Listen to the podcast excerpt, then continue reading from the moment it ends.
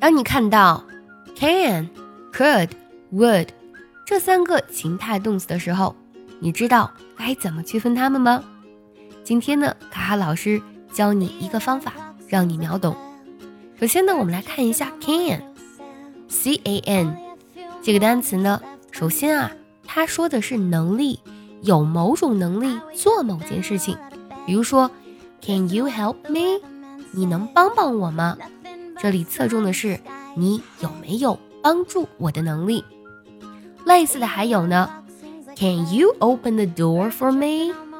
你能帮我开下门吗？还有比如说，Can you swim？你能游泳吗？你会游泳吗？所以啊，第一个情态动词 can，它侧重指的是能力。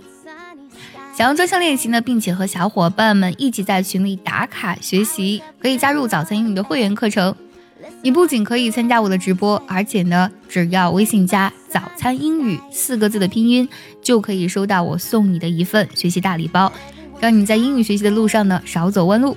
第二个情态动词 could，它指的是可能，指的是你有没有可能帮助的意愿。比如说，Could you help me？Could you do me a favor？在这里呢，could 它指的就是你是否有这个意愿来帮助我。还有比如说这个句子，Could you spell it？你可以拼写一下吗？他问的都是意愿。而最后一个 would 在请求帮助的时候呢，它是最礼貌的。